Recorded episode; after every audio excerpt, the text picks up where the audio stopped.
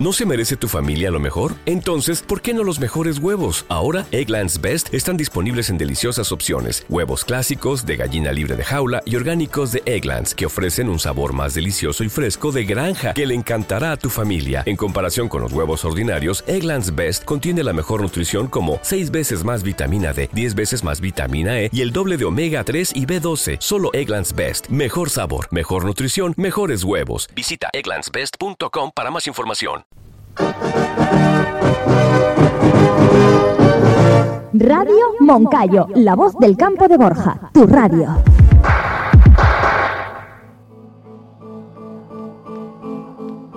Precisamente de las cenizas resurge Freddie Mercury en la voz de Momo Cortés. 25 años sin un gran mito, 25 años recordando a Freddie Mercury. Una visión Queen, una misión, rememorar los éxitos de esta legendaria banda. Un resultado, Momo, una banda de indudable valor. Aclamada, eso sí, por sus seguidores. El mejor tributo nacional a Queen avalado por el propio Brian May. Muy buenas tardes, Momo. Muy buenas tardes, encantado de saludaros, un placer placer, un placer también para mí el poder hablar contigo. Tengo el, el, privilegio de poder hablar con uno de los grandes. Un fenómeno eres, la verdad. Eh, ¿sí? Hombre, muchísimas gracias, muchísimas gracias. La verdad que llevamos ya llevamos muchos años eh, interpretando este tributo a Queen. intentamos hacerlo con el máximo y el mayor respeto y el mayor la mayor admiración hacia hacia todo el legado que nos dejó una figura enorme, ¿no? Como es como es Freddie Mercury y, como son el resto de los miembros de Queen.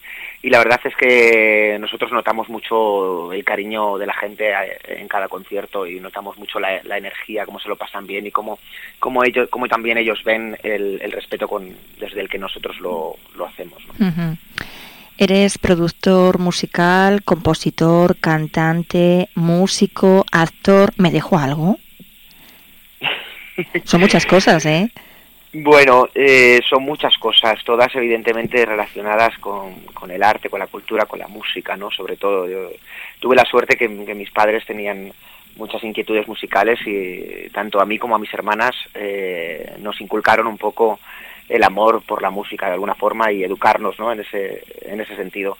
Entonces, pues bueno, he tenido mucho tiempo para, para mm, desarrollar eh, muchas facetas, ¿no? Eh, empecé estudiando música clásica, tocando piano, tocando trompa, cantando en, un, en una coral, eh, justamente con, con, mis hermanas.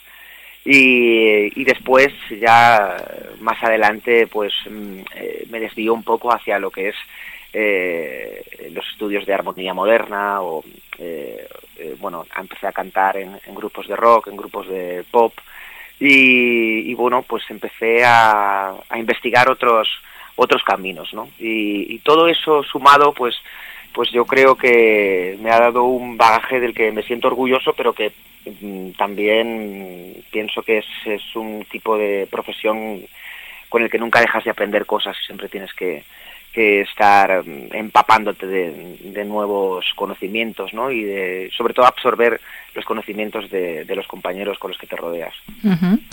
Bueno, pues entonces has dicho que casi casi te viene de familia esto de cantar, llevas por tanto en la música muchos años, eh, desde pequeño quizás, eh, ¿cómo es esto?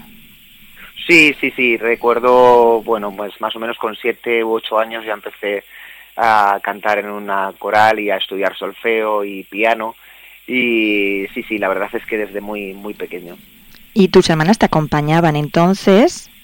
Mis hermanas también, de hecho mis hermanas, bueno, mis hermanas son mayores, con lo cual empezaron un poquito antes que yo y bueno, los tres hemos crecido eh, rodeados de música y, dedicándonos a dedicándonos a ellos de, de, forma profesional, ¿no?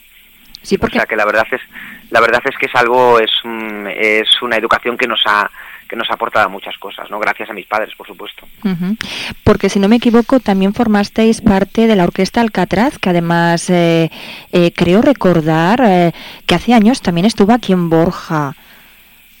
Probablemente porque, bueno, evidentemente la Orquesta Alcatraz es la mítica Orquesta Alcatraz que ha estado, que, ha estado en, numerosos puntos de, toda la geografía española, ¿no? Eh, sí, estuve mucho tiempo, sobre todo con la Orquesta Santiago, eh, también incluso mis hermanas también trabajaron conmigo en esa época y más adelante estuve estuve una temporadita más bien corta en la orquesta Alcatraz porque después de, eso ya eh, empecé a tener contacto con el mundo del rock y, y los miembros de, de M-Clan me, me, llamaron para hacer coros en su siguiente gira y en sus siguientes discos y ya, eh, ya tuve que aparcar la, la orquesta a un lado para, para irme de gira con ellos con M-Clan en, en, dos de sus discos eh, en, cantas los coros en, en, el disco de Sin Enchufe y de efectos personales, si no me equivoco. Exactamente, sí. Y luego también eh, participaste también en un anuncio de publicidad de Coca-Cola, ¿no? Cantaste la canción, más bien no participaste, cantaste esa canción. Canté la canción, sí. Yo dentro del mundo de la publicidad he grabado varias varios jingles, eh, todos, eh, bueno, en todos he colaborado poniendo, poniendo la voz o, cantando alguna pequeña cuña musical. Bueno, todo un artista, ya lo estoy viendo. Bueno, de hecho, ya he dicho lo que, lo que eres, eh, muchas cosas muy importantes. Y con tu grupo, por cierto, Momo, ¿de dónde viene? ¿O es tu nombre real? No, Momo es un apodo mi madre es muy dada a poner apodos, eh, porque mi nombre real es José Luis, yo soy José Luis Cortés, pero eh, mi madre acostumbra a poner apodos, como ya bien te digo, y desde, desde que nací me empezó a llamar Momo, no sé muy bien por qué, creo que era una influencia de, pues, de, alguna de mis hermanas, supongo que, que me llamaría de esa forma porque no pronunciaría mi nombre bien y, ella lo adaptó a Momo y con Momo me he quedado durante toda mi vida. La verdad es que ahora no, no respondo a otro nombre. No, la verdad es que mm, Momo es, mm, suena cariñoso, suena, mm, no sé, sí, como tú dices, desde pequeño a lo mejor pues te llamaban así, como tú dices que te llamaban y yo creo que es así en forma cariñosa, no sé. Suena bien, creo que suena bien. Creo que sí, creo que bueno, la gente que me conoce realmente me conoce por bajo el nombre de, Momo, eh, con lo cual yo, bueno, es que es el nombre con el que me identifico, no, no podría elegir otro, ¿no? Bueno, y este sábado mm, vais a estar en Borja a dar uno de los conciertos, eh, como ya he dicho, más legendarios de la historia, tributo a Queen. Cuéntanos eh, un poquito. Sí. Porque seguro... Pues, bueno, sabemos que no vas a dejar a nadie indiferente, pero ¿cómo va a ser? Cuéntanos un poco. Bueno, nosotros, eh, sobre todo en nuestros conciertos, en los conciertos que hacemos eh, de, tributo a Queen, lo que intentamos es eh, tener la máxima comunicación con el público. Es, el público que nos acompaña, el público para nosotros es, es muy importante la gente que venga a vernos, pues evidentemente va a ver una revisión de los grandes, grandes éxitos de Queen. Queen es una banda que está plagada de éxitos a lo largo de su discografía. Han escrito y han firmado canciones que todo el mundo conoce. hace I Want to Break Free, We Are the Champions, We Will Rock You, Bohemian Rhapsody, Under Pressure, eh, y me dejo muchísimas más, pero en fin, bueno, One Vision, Tiger Mother Down.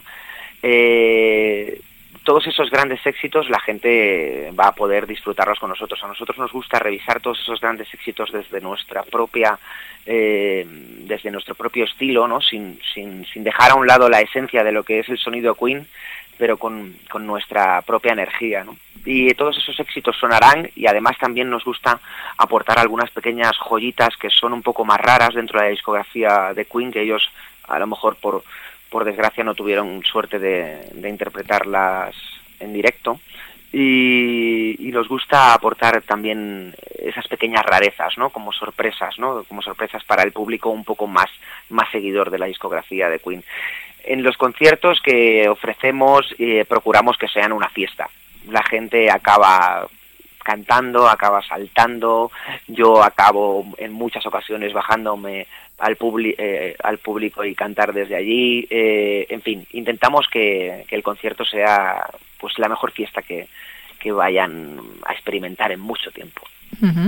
Sin duda, como ya digo, no va a dejar a nadie indiferente porque la verdad eh, todos conocemos, bueno, los más jovencitos, eh, quizás quizás sí que escuchen, si hayan oído alguna canción, no lo dudo, pero los más mayores de 30 para arriba, pues la verdad se ha dicho que son canciones muy pegadizas, muy bailables y, y bueno, pues que... Sí, bueno, es, es, sorprende un poco porque en muchos de los conciertos que normalmente esperas que, que el público de Queen sea gente, pues, bueno, como tú bien decías, de 30 para arriba, 35 o, o, más edad, ¿no?